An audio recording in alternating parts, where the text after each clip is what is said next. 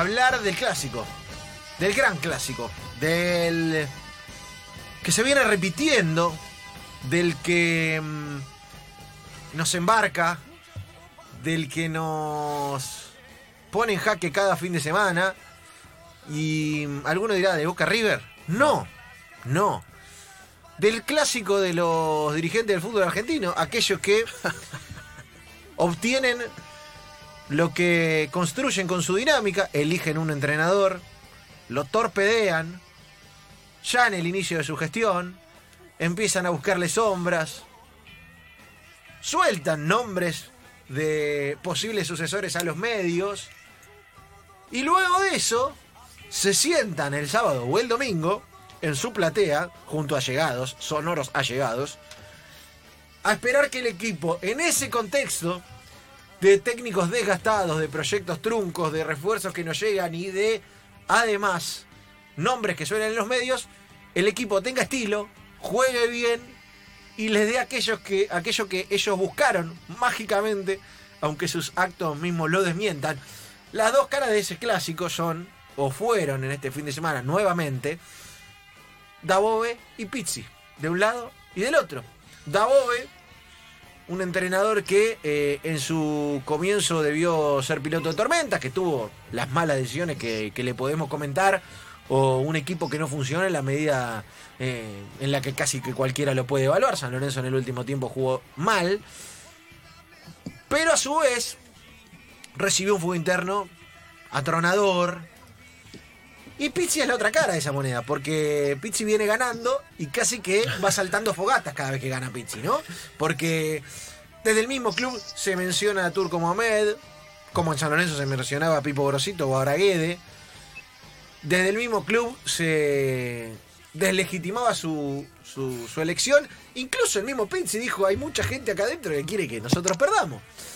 Entonces, fuera del clásico, del otro clásico, del Boca River que vamos a tener el fin de semana de- que viene, fuera de esos alambrados, en el que los dos gigantes del fútbol argentino, por cuestiones económicas cada vez más distantes del resto, habitan, fuera de esos alambrados, ocurren los Juegos del Hambre. ¿No? Ocurren los Juegos del Hambre, aquellos en los que eh, muchos se matan por un lugar, que a su vez es una silla, silla eléctrica, en la cual los dirigentes ponen a alguien, se los fagocitan ellos mismos, si no es que los resultados hacen que aquel que se sienta en esa silla de casualidad gane todos los partidos, porque las herramientas con las que cuenta quien ocupa ese trono son nulas o pocas.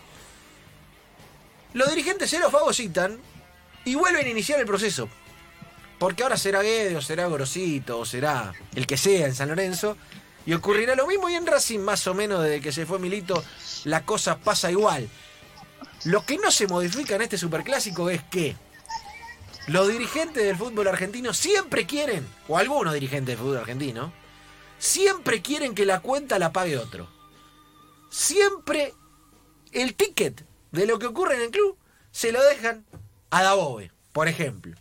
Siempre el ticket de lo que ocurre en el club se lo dejan a Soso o se lo dejan eh, a Pizzi o se lo dejan al Patón Bausa o a Aguirre o al que sea, digo San Lorenzo como podría decir Independiente o Racing o aquello que ocurre en las foráneas tierras de lo que acontece fuera de Boca y de River, de Bover o como a usted le guste llamarlo, en el mismo marco. Sí, claro, el fin de semana va a haber un superclásico, un Boca River en la bombonera en el contexto de un torneo cuyo formato ni siquiera recordamos, pero que al menos nos va a dar un par de cruces y en el que, como se refleja lo peor, también se reflejará lo mejor de un fútbol argentino que sigue siendo atrayente para muchos de nosotros, pero que con proyectos, sin proyectos y con dirigentes que quieren hacer que la cuenta la paguen otros, cada día está más difícil de ver. Le empezamos a poner la tapa al fin de semana porque hay un montón de cosas, Lanza. Sí, claro. ¿Eh? Esto Me- de los dirigentes es una recurrencia. Romy, Sí, me sumo en esto de, de- de los dirigentes y los entrenadores, en realidad, pensándolo incluso desde el lado de la decisión que puede llegar a tomar un entrenador. El partido de San Lorenzo y Racing era directamente, bueno, el que pierdes, el técnico se va. Era- para mí eso, o sea, era cualquiera de los dos escenarios, ¿entendés? O sea, era tremendo pensar eso, pensar que un partido definía supuestamente el proyecto de un equipo o de otro. Cuando en realidad, o sea, a ver, le tocó a San Lorenzo, pero tranquilamente le podría haber tocado a Pizzi, porque lo que, lo que hablabas recién respecto de cómo llevar adelante la decisión de que el entrenador se vaya era justamente una cuestión económica también, estirarlo lo más que se pueda para tener que pagar lo menos posible. Eh, entonces, me parece que, y, y, qué difícil debe ser también para los entrenadores trabajar. En el caso de Davo, lo fueron a buscar. La verdad que a me, pienso ahora lo que era el semestre en Argentinos y la decisión de irse y de tomar otra decisión, pensándolo a futuro, la verdad que es muy difícil porque no tiene una lógica. Es muy difícil analizarlo porque no hay una lógica posible. Con, eh, en contrapartida tenés el caso del Chocho Liop que se fue como un acuerdo después de haber logrado algo impensado para Platense y estuvo menos de un año. Y en cuatro meses el torneo de primera se lo comió. Sí, teniendo el plantel, si no es el más barato el de Platense o el, que, o el más, no barato, más económico. Digo. refuerzos creo que trajeron, era lo mismo de Primera Nacional. Entonces, me parece que... Pero creo que la lo que decís, Eva, de, de, del negocio, de los dirigentes, me parece que San Lorenzo lo extrapola o lo, lo, lo pone hace, no sé, hace años que no tiene paz. Porque lo que pasó con Dabove, pasó con Pizzi en su retorno, pasó con un montón de anteriores. Y pero es muy raro porque, eh, a ver, en los procesos de decisión se pone un entrenador. En el caso de Dabove, sí, claro que era el entrenador que querían todos. Sí. Por eso no le. Estuvo a punto de eh, con Racing Dabove. No le caemos a Dabove porque, bueno, tomó las malas decisiones que tomó y, y el equipo jugó mal y lo pagó por cuenta de su cargo. Lo que está por sobre eso es esta cuestión de designar un entrenador y a la primera que no te gusta lo que hizo o que no ganó todos los partidos, lo empezás a torpedear de adentro, lo empezás a torpedear de adentro, lo empezás a torpedear de adentro. Como en el ciclo Soso. En el ciclo Soso, que claro. asumió durante la pandemia, Soso no había jugado y la dirigencia de San Lorenzo ya estaba diciendo y, y filtrando a los medios, porque eso no se inventa, eso se filtra, que si Soso no arrancaba bien, ojo, ¿eh? Cuando Soso ni siquiera había jugado un partido oficial. Es pero, increíble, pero, claro, es increíble. Porque hablaba difícil. Me acuerdo, me acuerdo sí, que hablamos pero más de, lo allá mismo. de, de, los casos particulares, digo, esta lógica que se repite, ¿a dónde, ¿a dónde piensan que van a llegar con la lógica? No, esta? no, no, ninguna, a ninguna. Digo, a, ¿a, lado, dónde, ¿a dónde piensan que van a llegar? Después sí, Boca y River en ese, en ese contexto son un oasis, digo. Eh, sí, a, amén, de, amén de lo que dijimos que los medios hacen con la comparación. Sí. ¿eh? Y Gallardo ya hace seis años que está y Russo hace dos años. Sí, y, y, y aún en cua, cuando Boca el otro día puso al tercer equipo, a la tercera formación que tiene, y perdió y alguno quiso hacer, viste, a que, eh, che, pero esto no da, esto no da. Y River lo suyo, eh, y ocurrirá lo, lo, que ocurra y veremos otra vez replicada la misma tendencia de, de, del periodismo del último tiempo. Tendencias que, si no te gustan, o si estás enojado con ellas, y lo mejor por ahí es no replicarlas, ¿no? Claro. Ir a, a, todos lados donde puedas a contar qué es lo que se está haciendo. Pero, digo, en ese contexto, Boca y River son un oasis y otros clubes con menor grado de presión, si querés, eh, hace que eh, ese grado de presión aligere eh, los procesos y la toma de decisiones. Ahora, en el medio, un montón de directivos que no solamente no se bancan un insulto, sino que no se bancan no, no dirigir ellos al equipo. Y no se prácticamente. y no se bancan ni siquiera las redes sociales. Bueno, bueno, por, por eso son, digo. Son dirigentes en época de redes sociales en las cuales la gente tiene acceso, no directo al mano a mano, pero sí a decirle, loco. Lo hemos dicho muchas veces. Si un dirigente deportivo, en el marco de un proyecto en el que designa un manager y el manager debería de designar al técnico, digo, Ajá. esto debería funcionar así. Si un dirigente está convencido del proyecto que, que enarbola, está claro que si perdés 10 partidos no resiste nadie. Esto no, está clarísimo, no, no somos tontos.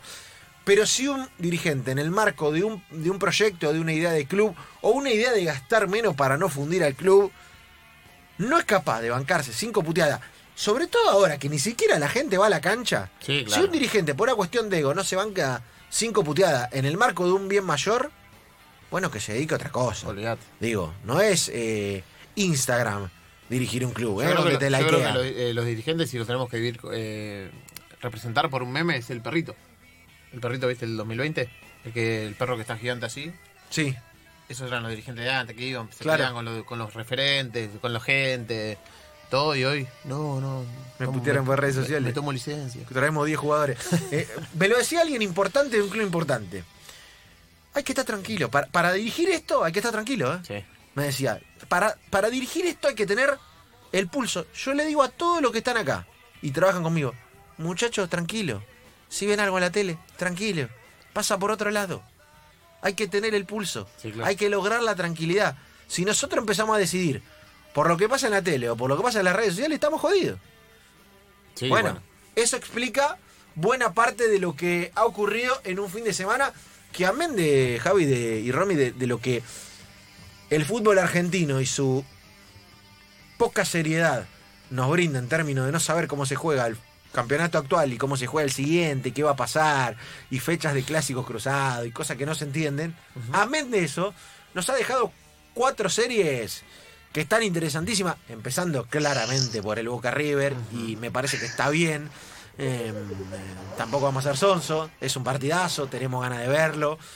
Tenemos ganas de ver a Boca y a River mano a mano en este ciclo, además. ¿no? Los dos cansados por igual. No, eres que en este ciclo ruso no sean, en este ciclo ruso Riquelme, si querés, no se han enfrentado. Enfrentado No, mano a mano, digo, Mano a eh, mano, de manera mano a mano. eliminatoria. Sí, mano a mano no. Ah, Y a lo que me refiero es también cansados por igual, los dos con compromisos en otros claro. Lados. O sea, también, ¿viste? vos- Pensar en otras competencias obviamente les, les genera otra posibilidad. Sí, sí, eh, digo, arranca por ahí. Después tenemos enfrentamientos que son eh, fantásticos y que eh, van a estar buenos de verlo. Sí, Repito, eh, y lo dije antes, como se reflejan las malas, se reflejan las buenas. El fútbol argentino sigue siendo un lugar en el que eh, surge el talento, en el que hay cosas muy interesantes para ver, en el que hay chicos como... Y en el que está bueno, o sea, entiendo que ah, pues, somos muy críticos del, del cambio del sistema todo el tiempo, del cambio de, de organigrama, de cómo se juega, pero está bueno que haya eliminación directa. Es un partido, Sí, claro. Bueno, eso, eso está bueno. Eh, Es que una cosa no quita la otra. Hoy, hoy en, un, en un tiempo en el que estamos acostumbrados a pensar fácil, viste que es pensar fácil. Eh. O sos de Boca o sos de River, y si sos, vas a un programa y no habla de Boca, y si no sos de Boca o de River, Estás no- afuera. no- estás afuera. Sí. O si no sos de tal o de cual, o si no pensás unívocamente y adherís unívocamente a lo que dice una tribuna, eh, al menos en un pensamiento crítico, formando parte de un movimiento, sos un Carlito. Sí, claro. Pero incluso en ese contexto, incluso en ese contexto, hay instancias intermedias. ¿eh? Y- Sí, claro. y en bueno. esas instancias intermedias, de los formatos que, que no nos gustan y que no tienen seriedad y que es increíble que el fútbol argentino no pueda normalizar su competencia y que tiene que ver con una lógica de conducción en el que a todos se le dice que sí, con tal de que te voten a todos se le dice que sí. A to- Con, con tal de que te den plata. y Que Claro, con tal de que, con tal de que después te voten y te respalden Sí, y claro. de sobrevivir en el cargo, a todos se le dice que sí. En esa lógica, estos cuatro partidos y esta definición mano a mano está buenísima. Sí, claro. Pero claro, es que por yo creo que, sí. también fue una sorpresa pensar cómo se dio la definición, porque realmente si uno pensaba en el formato del torneo o incluso lo que se tenía por delante pensando en todas las competiciones, que estuviera tan parejo y que haya una definición tan, eh, a ver, con tantas idas y vueltas y que tuviera sobre todo un día que se definía todo, fue espectacular también para el torneo, más allá de que era una copa de donde había una expectativa que no se sabía bien y terminó generando eso. Para mí es algo que era impensado y que terminó saliendo de manera, te diría, hasta utópica y salió y funcionó. Me parece que eh, lo que me deja la fase regular, diríamos, de la Copa de la Liga, es que los dos líderes no estaban en los planes de nadie, Colón y Vélez, ¿sí?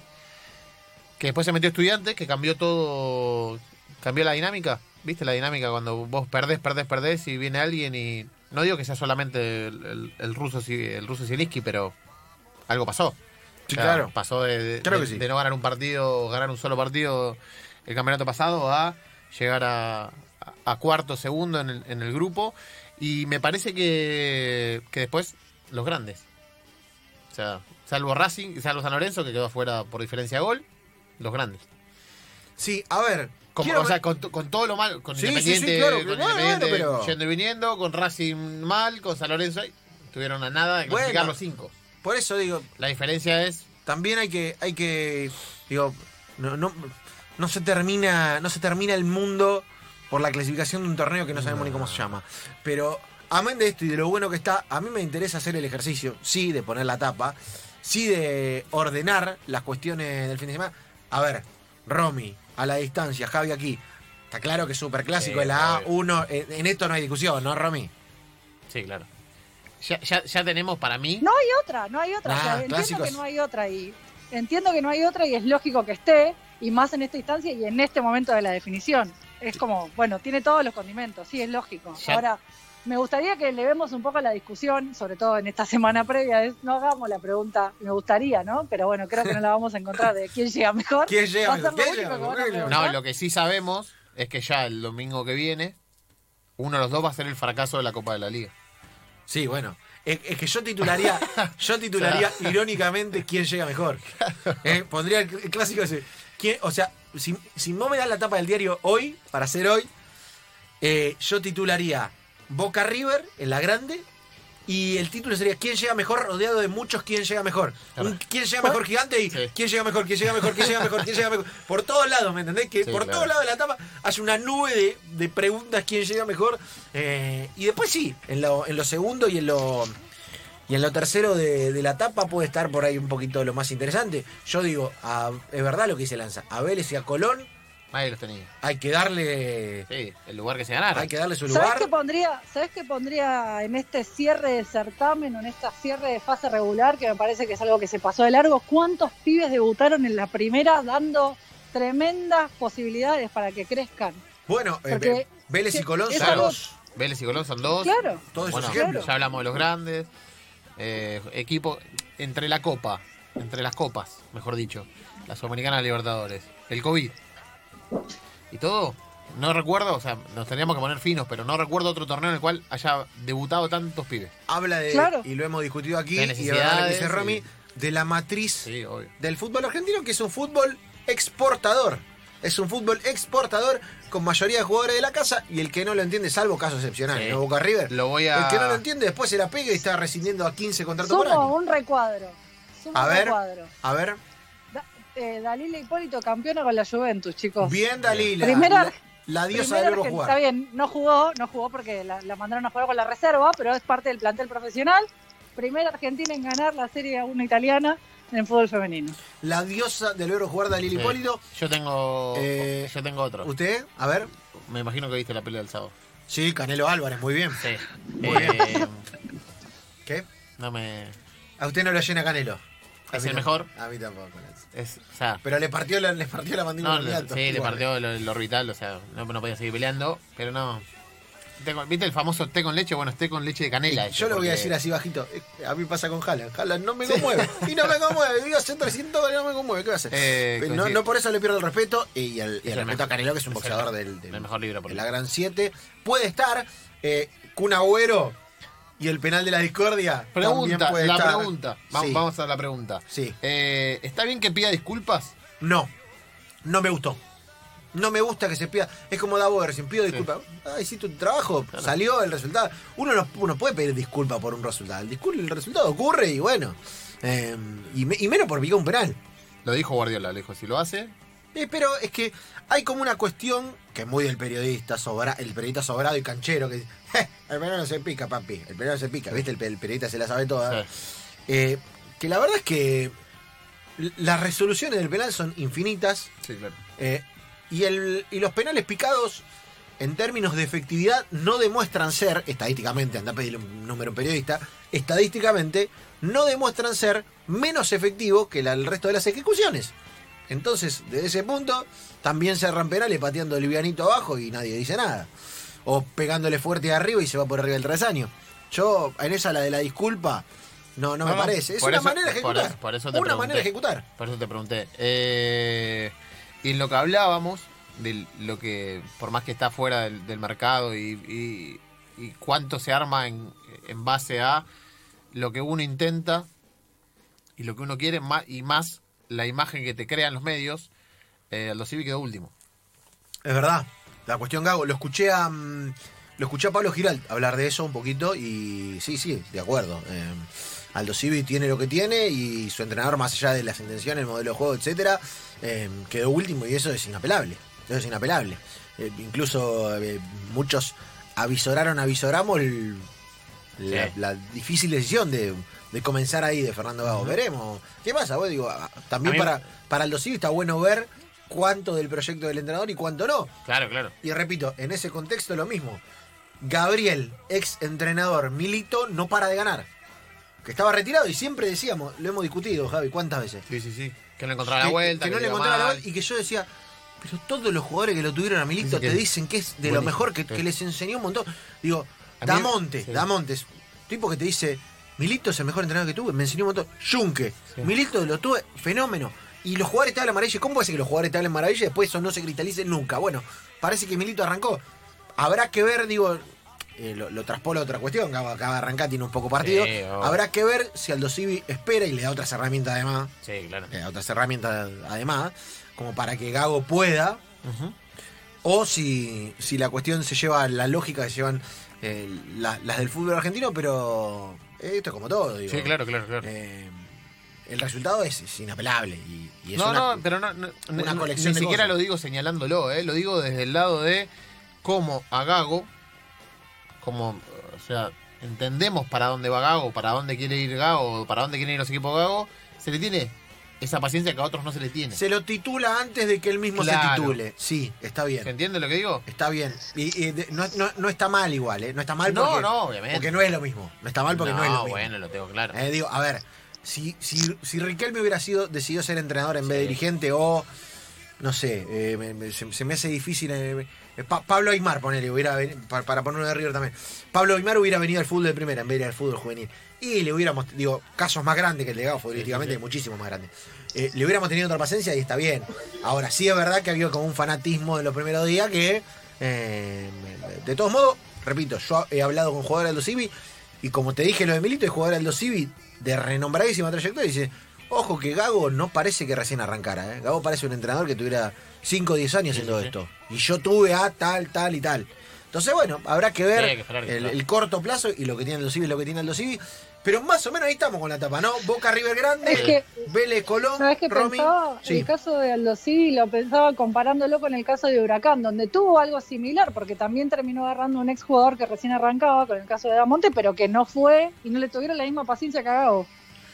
No, Sí. es verdad, es verdad, es verdad. Y bueno, también tiene que ver en el cómo miramos, además, digo, además del de qué pasa en la cancha, el cómo miramos y el, y el cómo construimos eh, el mensaje, el cartel, Sí. cosa que no le corresponde ni a Gabo ni a Damonte No, porque por no lo eso hacen, lo hacemos nosotros. Eh, Lo Claro, último, lo, lo último, sí, que lo no último. podemos no poner. ¿Qué? Nadie quiere ganar la Liga Española. Nadie quiere ganar la Liga Española, de verdad. Eh, empate, otra aburridísimo cosa- empate. Y otra cosa con, y otra cosa con esto Atlético que, que, te íbamos- que iba a decir de las construcciones. Obviamente, Simeone tiene una construcción. El otro día leía eh, el Atlético más ofensivo que recuerdo en el Camp Nou, dice uno. ¿Sí? Y pone. Y abajo, como obviamente era, una- era un elogio a Simeone, puso. Eh, mirá si el Atlético hubiera sido. Ha sido ofensivo. O sea, nunca se lo, o sea, no se lo puede elogiar. O sea, Está bien. el pasado no, Está no bien, importa lo que está haga en el bien. momento. Eh, si el- lo hace porque lo hace, si no lo hace porque ya El partido fue aburrido. ¿eh? malo. Aburrido, aburrido. El Barcelona es. Fue, te digo, fue eh, de, de los peores, mejores partidos del último tiempo. ¿Se entiende? sí, sí. De los partidos que con por más cartel expectativa. teníamos arriba, fue de lo peorcito. Bueno, Real Madrid consiguió un gol en el final. Que ojo con ese gol. Aún así, tenemos Real Sociedad Atlético de Madrid, Sí. partido de recontra riesgo. Y Real Madrid todavía tiene que visitar al Atleti de Bilbao. O sea que Sí. nadie la quiere ganar y no está cerrada ni mucho Para mí, menos la Liga para Española. mí se queda Madrid igual, ¿eh? ¿Para usted se queda en Madrid? Sí. Yo no sé, yo no sé. Yo tengo, el- el Barcelona- yo tengo, un- yo tengo un- una cosa rara. Pero bueno, vamos a ver. Vamos a ver, vamos a ver, claro. Etapa grande, superclásico. Hay alguito para Vélez y para Colón. Hay alguito para Dalil Hipólito. Hay un Canelo que da vueltas por ahí. Hay una crisis de los clubes. Daobo se va, Pisi se queda. Hay un montón de cosas y hay más enganche que con tapa definida se va hacia la segunda hora. Viene Dopaso, un crack. Juanma Dopaso con el informativo para actualizarte. Todo de esta manera. Juega al esclavo